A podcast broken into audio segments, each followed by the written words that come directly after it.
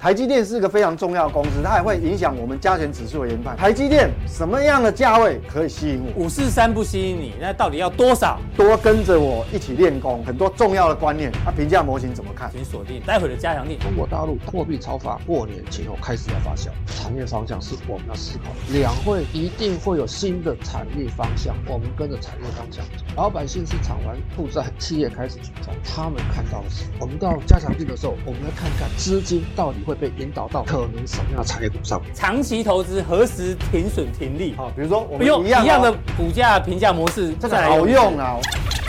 五年该赚的都赚到了哈，这样好不好用？好用，好用嘛？对啊，评价模型，我跟你讲，其实所有研究员、研究单位都是都大部分都是这种模式出来的啦。它是怎么评价这个东西的？是我先设定条件，股价目前为止的，那 E B S 哈，预估未来按照它的配息率的话。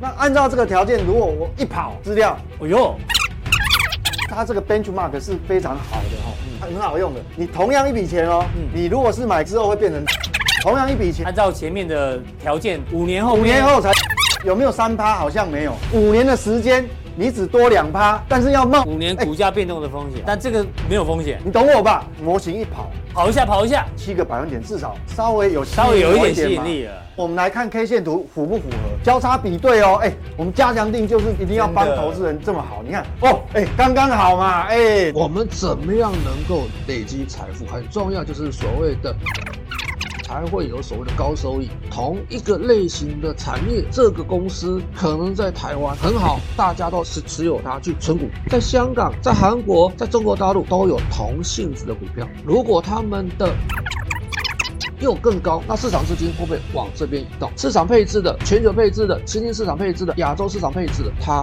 会谓的倍数效果。所以我们在做投资的时候，就要去做这样子的思考跟选择，有哪些股票可能有这样子的机会？那譬如说，这些的投资标的，它的获利都很稳定，配股也很稳定，股利报酬率也不会差，从这方面去思考就可以了。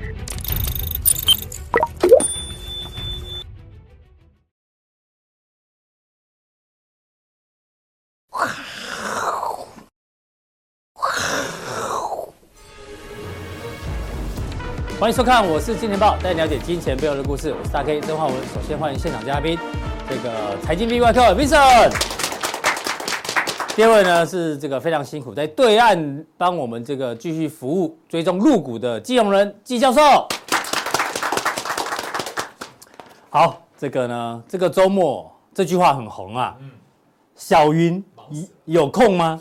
哦，这个大家应该有看新闻都知道，对不对？小云有空吗？嗯、那但大家说可能是跟那个和花酒有关系，哦、对对。但是我们站在财经台的解读哈，嗯、通常哦也搞不好人家是在讨论股票，好不好？对吧？小云可能只是个代号，哦、比如说云云有什么？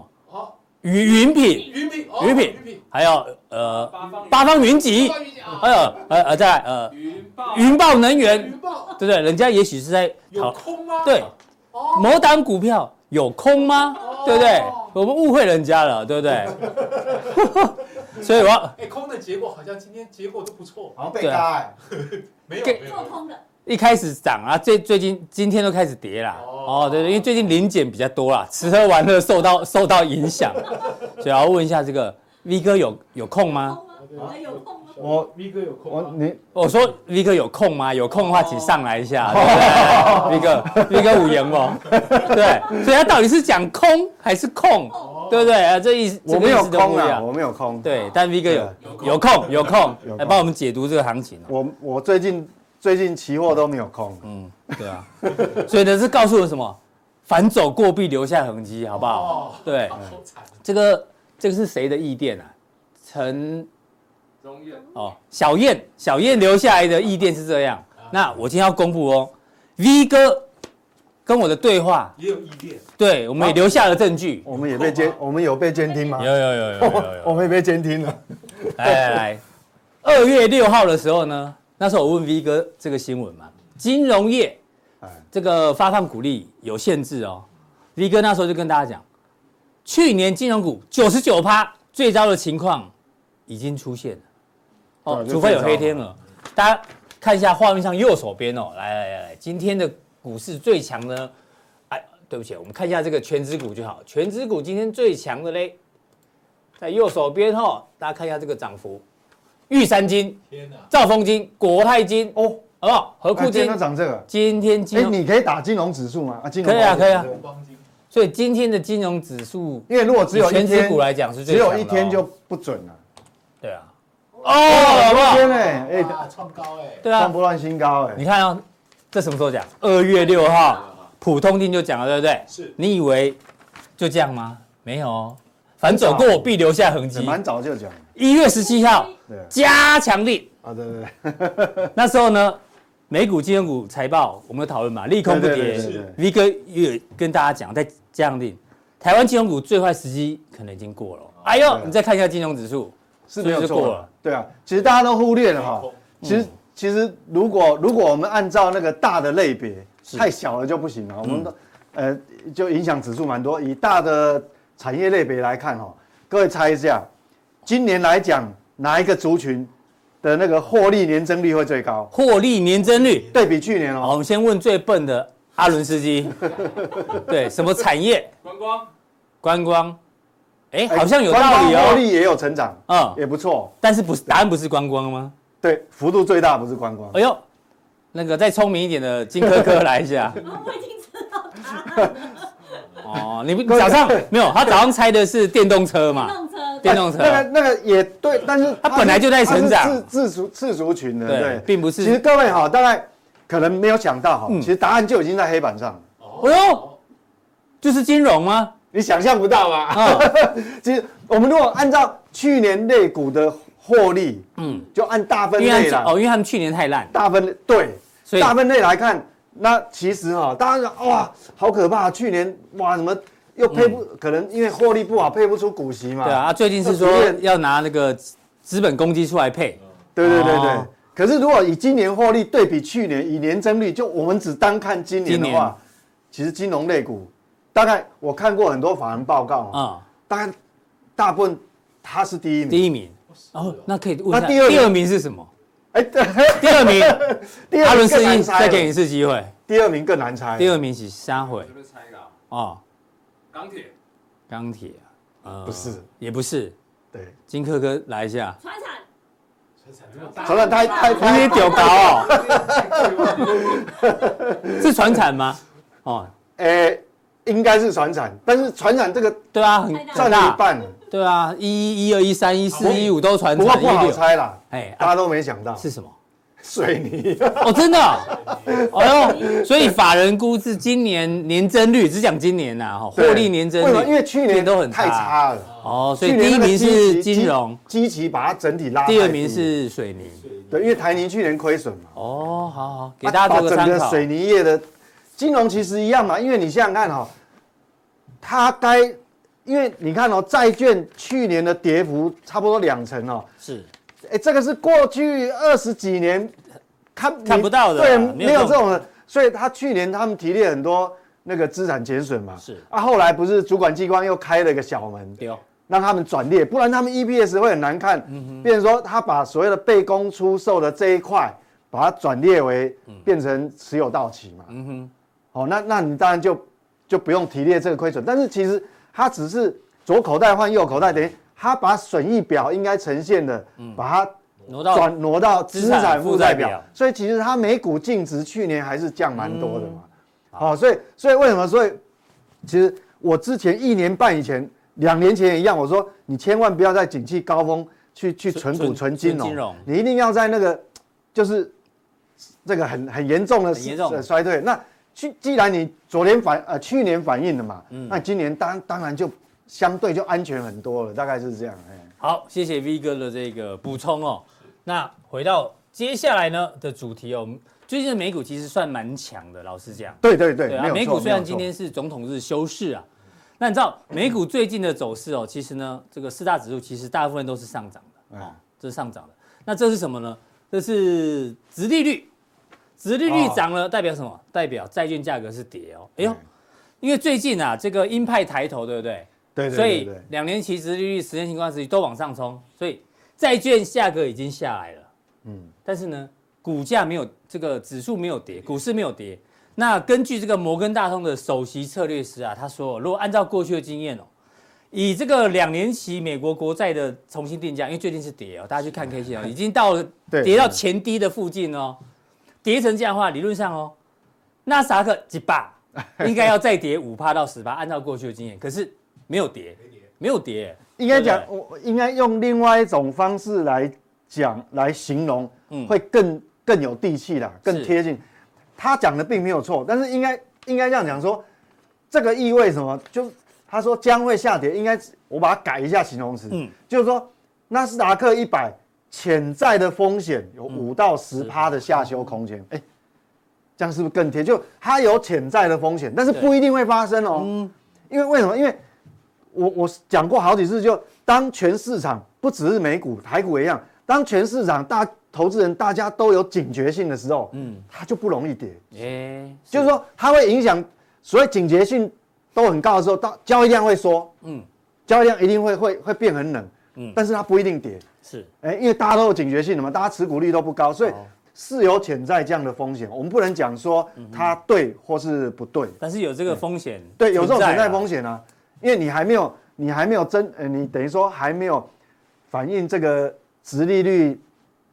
的评估了这个这个这个定价哈，然后然后也还没有反映 S M P 五百，我们讲 S M P 五百的第二季其实的获利，获利还是衰退，年增率还是衰退。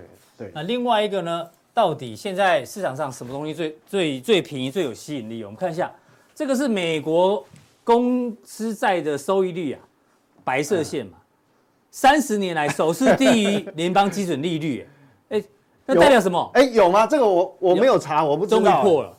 那代表什么？代表哦，它的公司债收益应该是讲平均值。对，平均值啊。对，因为有很多种等级的，对。所以代表公债已经比公司债更有吸引力了嘛？就没有钱会跑去公债嘛？对不对？没有错，没有错。啊，另外呢，罗素一百啊，一千哦，对，罗素一千啊，纳斯达克一百，罗素一千哦。获利值利率就是你之前讲过嘛，盈余殖利率呢，哎呦，快要被这个几乎联邦基准利率超越了，所以吸引力也快要没了，所以变成公债公债比较有吸引力。没有，所以所以我说嘛，它这个是有潜在风险，他他没有讲错，嗯，但是会不会发生不一定，这要看就市场的信心，对，跟筹码稳定度。对，所以这个还是要留意哦。这等于凸显出就是市场已经认为哦，未来哦可能升息的幅度会超过大家的预期啊。对对，也也有这样反应啊。因为我们如果看哈，你看哦，如果看 Fan Watch，就是呃，在过去一周的变化是，其实你看哦，红色这条线是一路往上垫高，这个是什么？五趴到五趴到五是吧？五点二五。因为本来市场还认为说，啊，呃，这个升息的次数不会那么多，所以。最高的是几次？最最高就不会超过五啊。嗯，好，最高都到四点七五到五嘛。对啊，现在变成这个。对，甚至于更早以前，嗯，在在这个一呃，我们讲说一一月初的时候，是蓝色这条。对，那个只有四点五。四点五到四点七。好，所以因为因为主要就是看到你看我们的就呃美国的就业报告啊，嗯，哦，还有什么 C 呃核心 C CPI 嘛，哈，所以很多那种僵固性的这些 CPI 变成说。还是高于预期，所以变成说它就垫上来。那垫上来现在就会超过五哦，嗯，哦会超过五哦，哦这个已经几率最高，甚至于还有一部分的人认为还会加到五五点五点二五到五点五，哦，所以那市场怎么反应？我们来看哦，这个市场交易过之后，你看到它它也是很高啊，很接近的嘞，对，接近前高。本来我们讲说在前一阵子的时候，这个两年期公债殖利率一直都在这个基准利率之下。哎，现在已经跟它一样，是，那会会不会继续往上喷？我也不知道哦，我们就继续看，我们还是要保持警觉性啊。对，那十年期公债已经来到三点八了，嗯，哦，三点八，所以所以刚讲前面讲说，陶总讲说，呃，那个公司债的值利率会低于联邦基准利率，它这个应该是平均值，是是是，好，因为你如果等级比较低的，嗯，比如。呃，C 等级的公债值利率它还是很高，比较高，对，对，所以特色等级的一定比较高啊。对，所以所以这样来看的话，我觉得这个对股市有没有有威胁的？其实它还是有潜在压力。嗯哼，我一定有潜在压力，为什么？因为我我们先看哦，这个是债券价格因为大刚大家可以讲了，公债价格事实上有跌哦，有跌。好，那会不会去回测这个？其实，嗯嗯，我真的不知道。嗯哼，但是我但是我的想法是这样，我觉得你来回测这个低点哈，嗯，应该是好的。嗯，对投资人也是一个机会。哦，是个机会。嗯，对，是个机会。为为什么？因为我的想法是这样，你要跌到这个地方，代表你的殖利率哈，这个一定创高。再创高，对。那创高之下，代表你的公债殖利率就公债殖利率变很高嘛？嗯，那时候搞不好市场，呃，本来现在美元定存都有冲到四点五趴哦。对，那搞不好冲到更高，更高哦。嗯嗯。那这个时候变成说。呃，有些不想冒风险的人，我我就想，我我存个定存，可能六个月、一年都好，嗯、或是买公债，是，哎，搞不好就是机会。嗯哼，好，所以所以所以也不见得不好。为什么？因为我认为你再上去的话，会到垫到多高？嗯、我觉得哈，哎，FED 本身的压力也很大，也不能三十一点五兆的公债嘛。对啊，所以它，哦，应该不能冲太高啊。哎，你太高的话。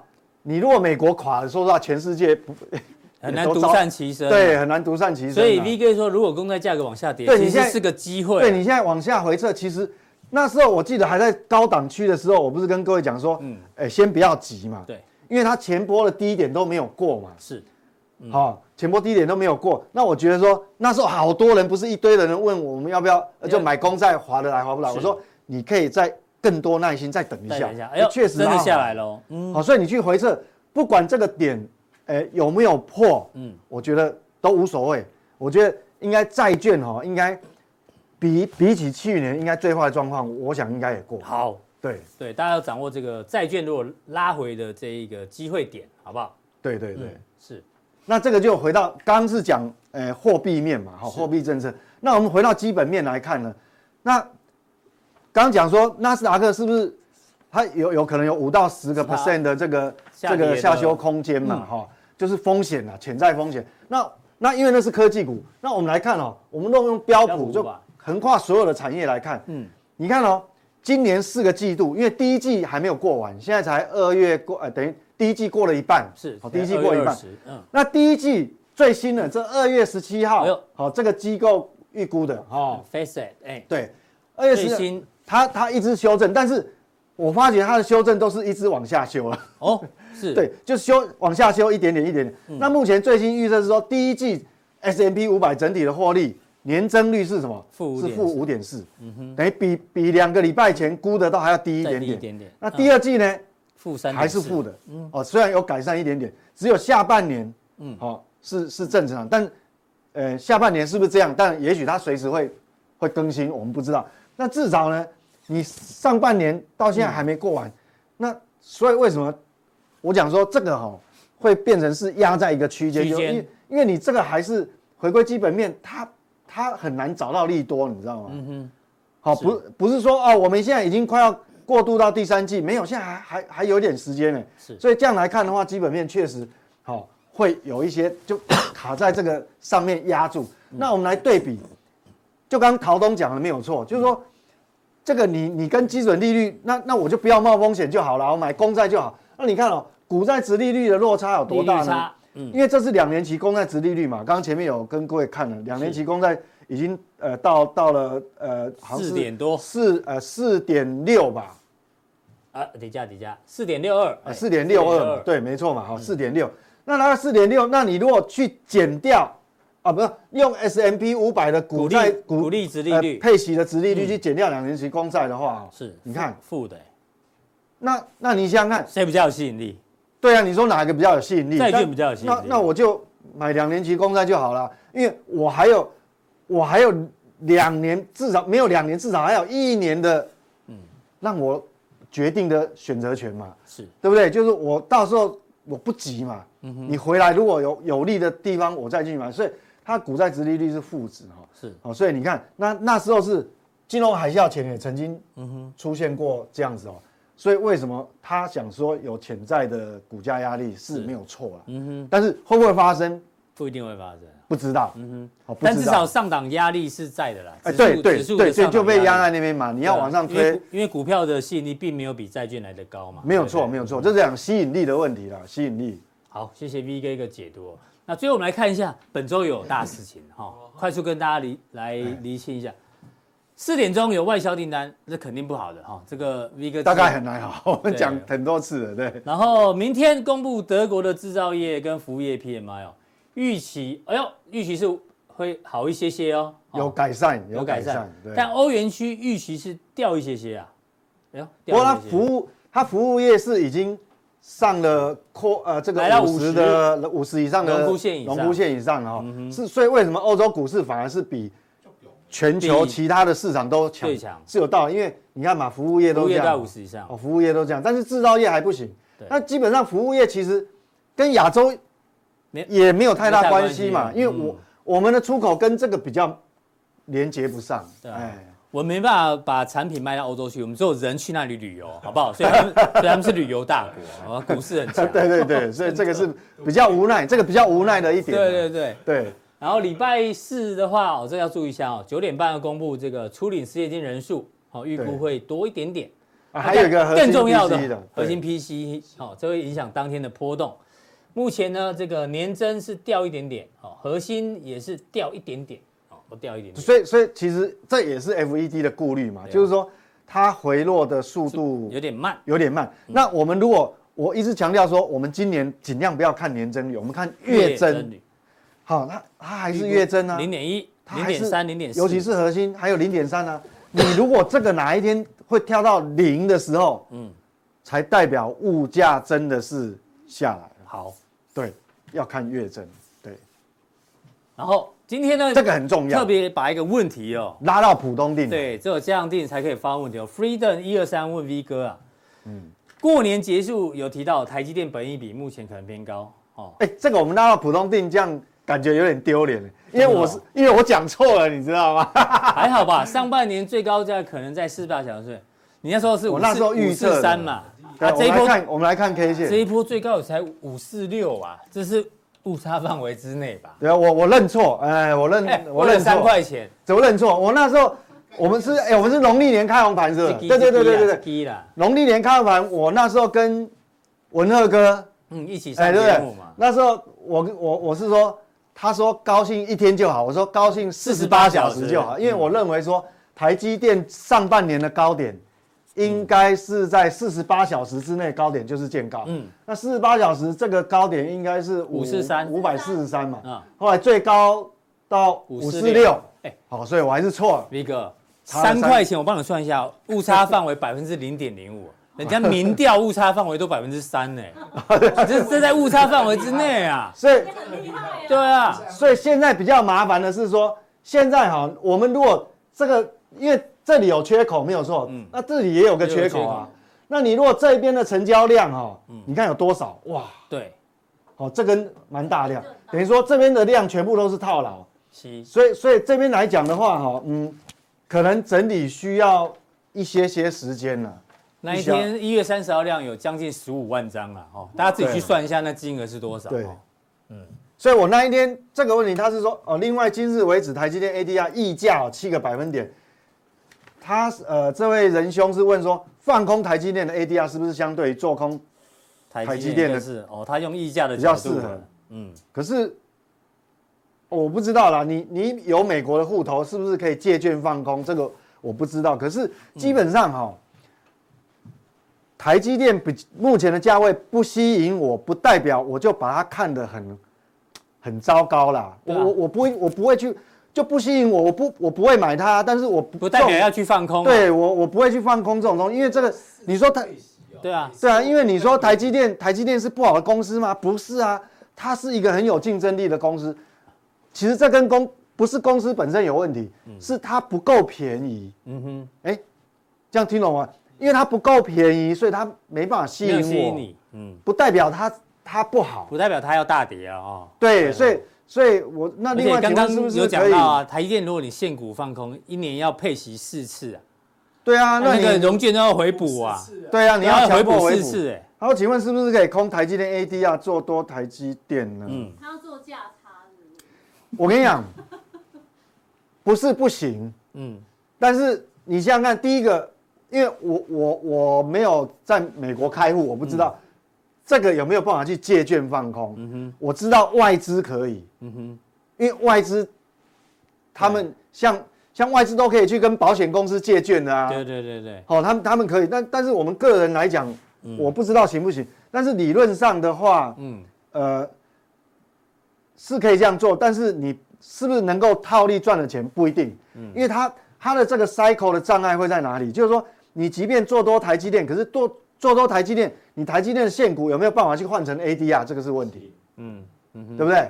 是，好，所以所以这个环节会有问题，它不是一个呃完全可以封闭的 cycle，因为你说我空台积电，可是 ADR 可能它它可能就是永远在那边不收敛啦，对。哦，价差有可能，它可能是当初看着你哦，空望海，做多长荣，但是那个是全部都是在国内挂嘛，对，可能是这样子引发出他的一个一个一个想法。呃，然后之前做原油也都是国外，对对，没有国内加国外。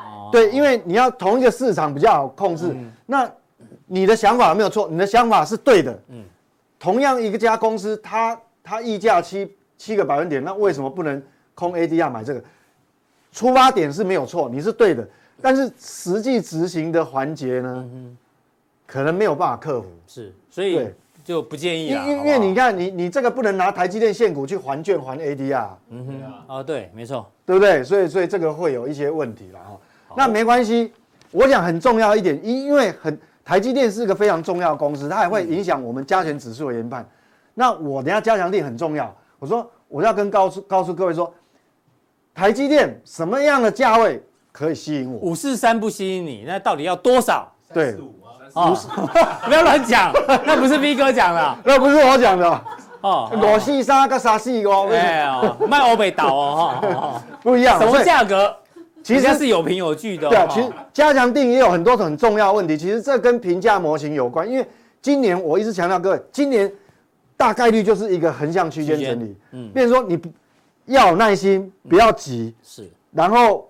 盘整盘嘛，嗯，多跟着我一起练功，练功，对，我们加强定就跟你一起练功，是对很多重要的观念。啊，评价模型怎么看？哎，好，想知道这个 V 哥用什么评价模型来评价台积电的话，请锁定待会的加强定。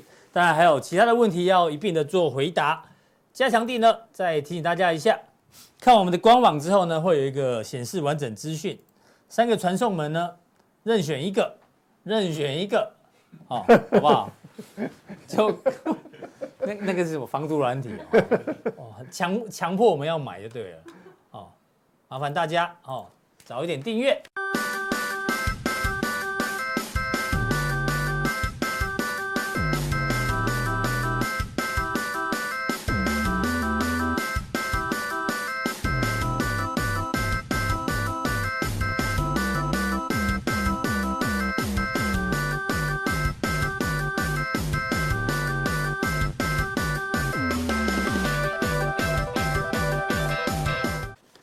下一位来宾呢，是在对岸的季鸿仁季老师哦。因为入股今天大涨，为什么？因为呢，重大的变革，从过去的审核制变成注册制。那注册制其实从这个几年前开始就有，对，都有在提。那现在确定要全面开放哦。那注册制几个重要的措施哦，哟，新股上市前五个交易日不设涨跌幅限制哦。然后呢？因为过去入股常被人家诟病说什么牌临时停牌啊，好，现在要重新检讨一下，要优化。然后呢，哎呦，新股上市首日即可纳入融资融券标的，哎呦，这听起比台湾先进哦。对啊，这听起来感觉呢，应应该是正面正面居多，好不好？对，那到第六个交易日开始呢，涨跌幅维持十趴，台湾哦，台湾也是十趴，哦，那我们看在对岸的季鸿仁季老师怎么样做一个解读。大概又一个多月没有跟投资朋友见面了啊，那回到福州这一个多礼拜，其实蛮忙的哦。其实学校这个旧的上学期的一个课程的一个最后的一个整理啊，还有我们这个新学期的一个课档的一个准备，还有这个学生要写论文嘛，啊，要要要所谓的审题呀，哦，要上交所谓的一个开题任务书之类的啊。那所以是稍微忙了一点点啊。那福州今天天气其实算比较凉爽哦，凉爽宜人啊。但是这个空气品质稍微糟一点点，好像台北的状况也一样啊。那因为这个两岸啊，这个福州跟台北的距离其实蛮近的啊。那福州天气气温往下降啊，没多久，大概我们台北就感觉到了啊，福州天气 往往上升，那这个台北应该马上也感觉得出来啊。那这段时间市场上有很多的讯息哦，那陆股在过年前表现还不错的啊，那这段时间好像表现比较沉寂。哦，那大家有消息出来说，哎，中国大陆经济状况到底好还是不好？哎，说这个洋山洋山港啊，上海洋山港有很多的空柜啊，那个出口状况很糟糕。那我们看看到底是不是这个样子哦？这段时间我们看看几个指标啊，比如说采购经理人指数，采购经理人指数，其实在这一段时间我们发现哦，这个一月份的采购经理人指数，哎。回到龙骨子之上，哎，龙骨子是多少？五十。哦，我们回到龙骨子之上，所以在这个情况之下，哎，好像状况没有想象中那么差。哦，所以采购经理人指数其实是还算是 OK 的啊。我们看到了采购经理人指数回到龙骨子之上，但它会有起起伏伏，是一个很正常的状况啊。那我们再看一下说，哎，海关进出口的状况。哦，你说这个这个出口都没有货柜都出不去了。我们看到历史的资料，每一年的这个所谓的粗糙的状况，哎，它持续成长。我们看一下哈，这个上面红色线是我们的一个所谓的粗糙啊，是我们的一个出口额。那下面这个比较偏蓝色系的是我们的一个所谓的一个进口额。哦，很明显，我们看到的它的一个进出口的一个状况，都是持续粗糙的。那我们这边看到它都有一个比较大的一个回落。回看看数据，我们回头看看数据，数据上显示很明显，在每年的一月、二月的时候，是它那个出口比较淡季的时候。它为什么比较淡季呢？大家过年嘛。忙着过年啊，那过年的一个大家情愿怎么样？吃饱喝好睡好哦，所以这个出口本来就会比较淡。那未来是不是持续那么这个这个所谓的一个呃平淡呢？我们必须再观察。所以我们刚才讲的 PMI 指数已经回到龙虎指之上，一月份哦，二月十号公布的嘛，前几天才公布。然后这个我们的一个海关的进出口状况还是持续正成长的哦。哦，没有我们想象中，哎，真的那么糟糕吗？没有。那这段时间，哦，我们看到说，哎，大陆好像持续放水啊。什么叫放水？就是它的货币，货币供给额一月份的 M2 广义的货币哦，达到两百七十三兆人民币。它的增速，我们看到增速吓一跳，十二点六 percent。哦，是七年来的一个最高水平，这边只有这两三年的。哎，你看到说哦，我创下七年来的新高，这表示说市场上在放水啊。哦，市场上在放水，那市场上放水有没有办法促进经济的成长？哦，美国经济在在大放水，美国经济好像也有一点停滞不前。哦，美国在放水，它印了那么多钞票，哎，说中国大陆也印钞票。哦，它的一个货币供给额创下了七年来的新高水准，这是好事还是坏事？我们要看一下好事还坏事。从这边我们来看一下，广义货币供给量，哇，抛物线的成长哦，从千禧年、两千年之后持续形成抛物线的成长。哎呀，这大家想到说，哎，跟中跟美国一样。那是不是要形成通货膨胀？那为什么中国大陆到目前为止并没有形成通货膨胀？我们要思考这个问题。我们再看看下一个，下一个指标是什么？哦，果然我们发现说，这半年多来，中国大陆超发货币。二零二二年年度。增加了啊，去年增加了二十八兆人民币，约当四点一六兆美元，增加二十八兆。那二零二二年中国大陆的 GDP 达到一百二十一兆，比二零二一年那比前一年增加了六点一兆。我投入二十八兆，只创造了六点一兆的 GDP。实质 GDP 的增长率只有三 percent，名义增长率是五点三百分。哎，好像我们的所谓的这个所谓广发钞票、印钞票，并没有达到我们的效果。我印了二十八兆的钱，钱跑到哪里去了？哦，美国印了这个这个大量印钞都给什么？给老百姓嘛，发现金，发现金，一直发现金，普发现金。那这中国大陆呢？钱到哪里去了？中国大陆有没有说每个人普发现金，或是这个所谓的一个加薪？好像没有。哎呦，好像没有哎，我们要去思考一下怎么办？钱跑到哪里去了？好，我们看到说钱跑到哪里去？哎。大陆的消费者物价指数 CPI 有没有形成通货膨胀？没有形成通货膨胀哦，没有通货膨胀的迹象哦，它还是维持大概两 percent、三 percent 的一个持续成长。啊，你说前几年不是有一个大幅的成长吗？这个大概五六 percent，那是这个长期下来的某一个异常的状况，就是在所谓的一个两千年。哦，疫情前后刚开始的时候，哦，所以它有所谓的这个六 percent 的一个消费者物价指数的一个大幅的一个增长啊，一零六。但是我们看到之后，它持续维持在二到三 percent，哦，二到三 percent 左右，所以维持很正常状况。所以我们说没有通货膨胀的现象，印那么多钱，没有通货膨胀的现象，钱跑到哪里去？房地产吗？房地产好像价格持续往下掉哦，哦，新屋的一个销售状况不是很好哦，哦，所以新屋销售下降了二十六%，钱没有报到，没有跑到房地产上面。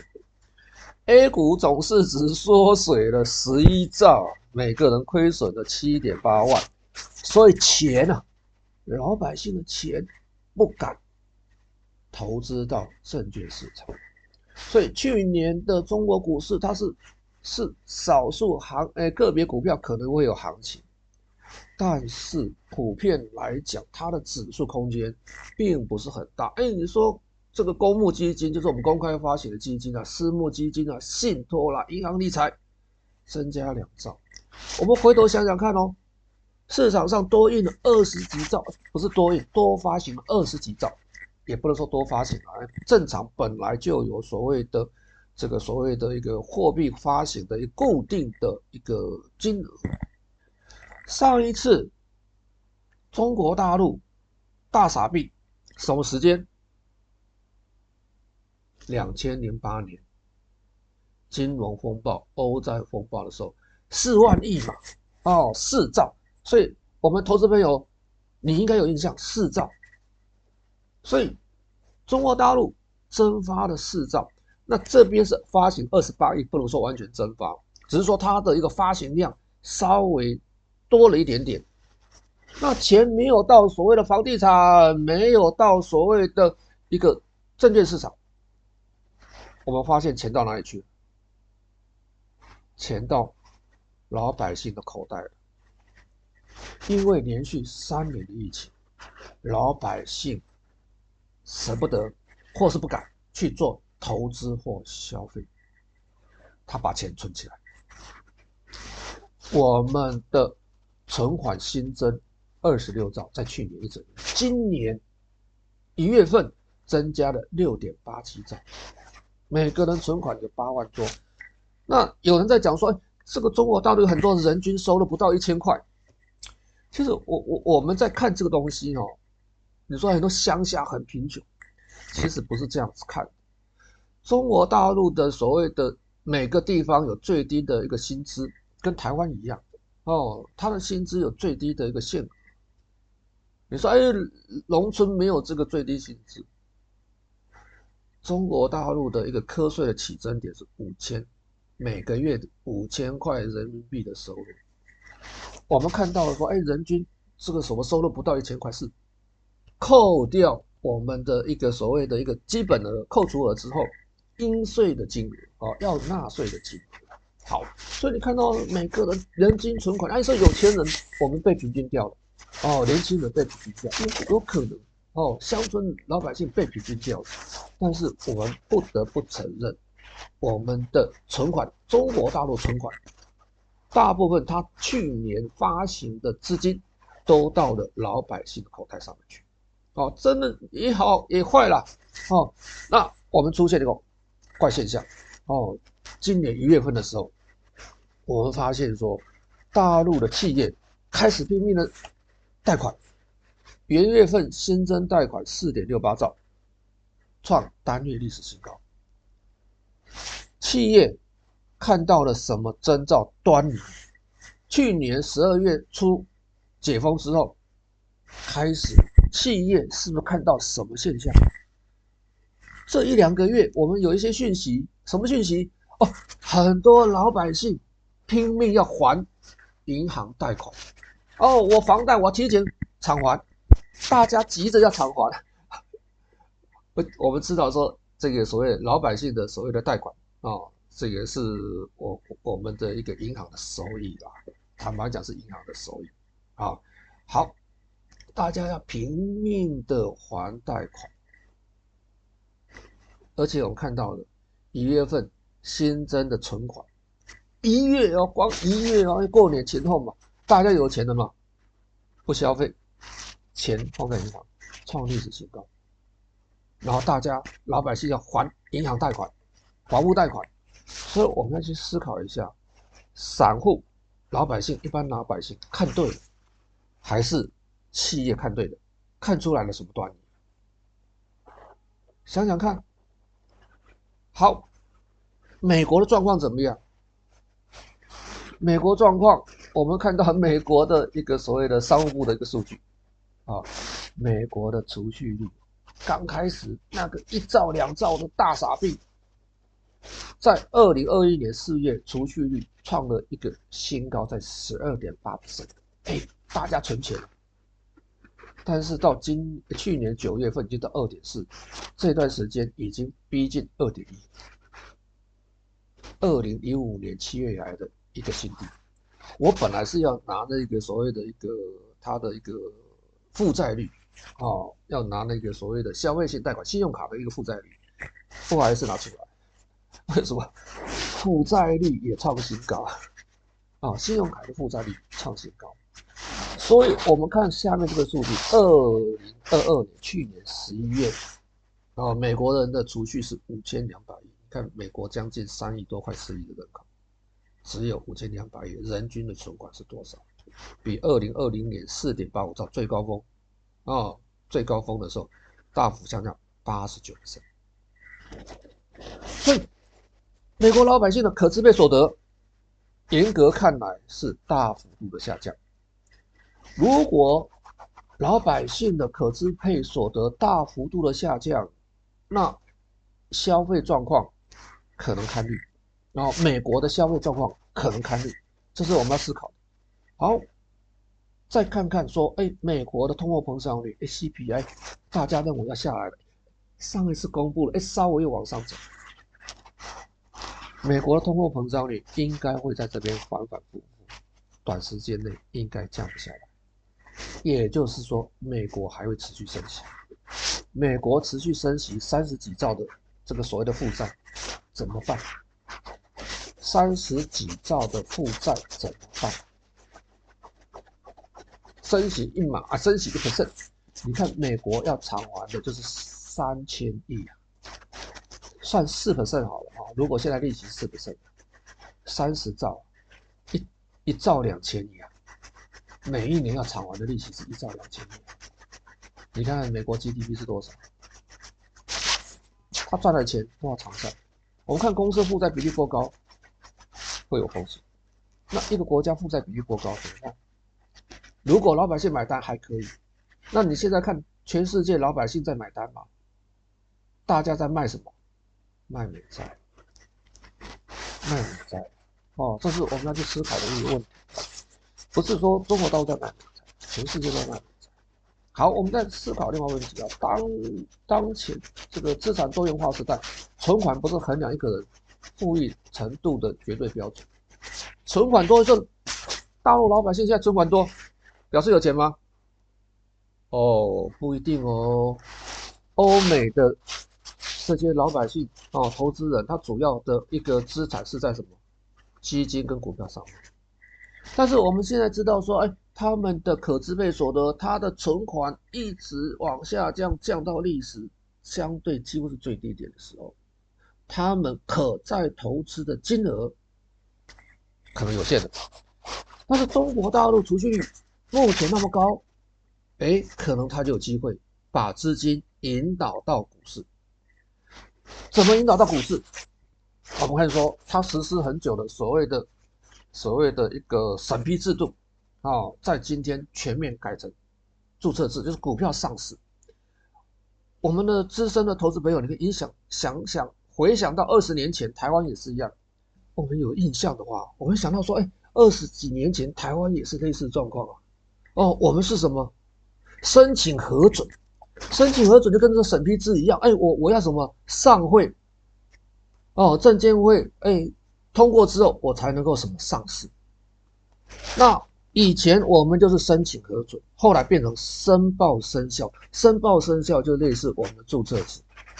我们中国中国大陆这边，我看到说，哎，目前来讲，它有三个交易所，哎，上海证券交易所、深圳交易所，还有北京证券交易所。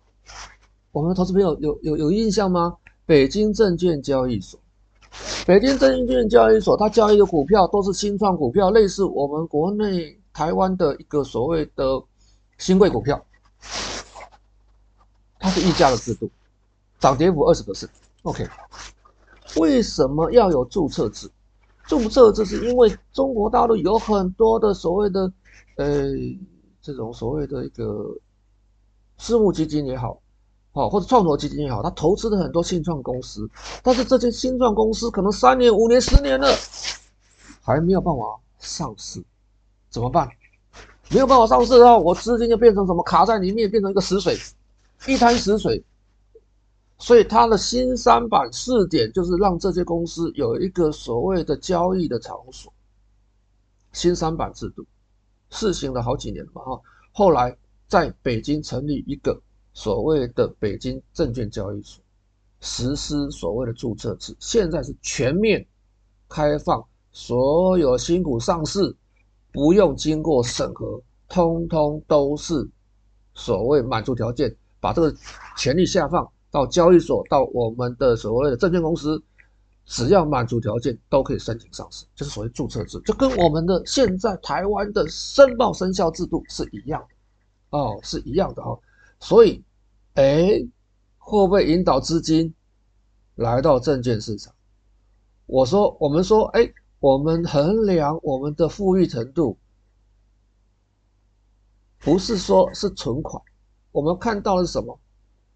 可能是所谓的一个资本市场，会不会引导资金到所谓的资本市场上来？这就是我们去看的事情。所以今天全面实施注册制，再过来，我们又看到说，三月三号啊，每一年的三月哈，大概三号四号，啊，会有所谓的两会，两会会有一些新的议题题材。他会定定今年的目标啊，譬如说今年的货币政策、我的财政政策、我的 GDP 的目标啊，我产业的方向等等。我们看到历年两会前后，大部分时间呢，哈，股票都是涨的，但是两会期间股票很奇怪是下跌。注册制实施之后，大家又联想到什么？联想到两千零五年股权分置改革。股权分置改革的时候，哎，股票正好是在一个空头走势加速赶底，到了两千零五年四月二十九号，股票九九八落底，整理了八个月，过完年开始大涨，到了二零零七年，因为零八年所谓北京奥运，零七年见高六六千一百多点，六一七八点，市场上现在正好有资金，储蓄率很高，注册制。会不会吸引资金进到市场上来？钱多，不敢投资，必须要有引导。你要去还所谓的房贷，或是要再去买房，或是你要把资金配置到所谓房地产上面，就靠市场上的讯息去做引导。好，两会行情除了两会期间可能会收跌之外，大部分时间两会前后我们看到的什么？都是红彤彤的哦，涨的几率很大哦，涨的几率很大。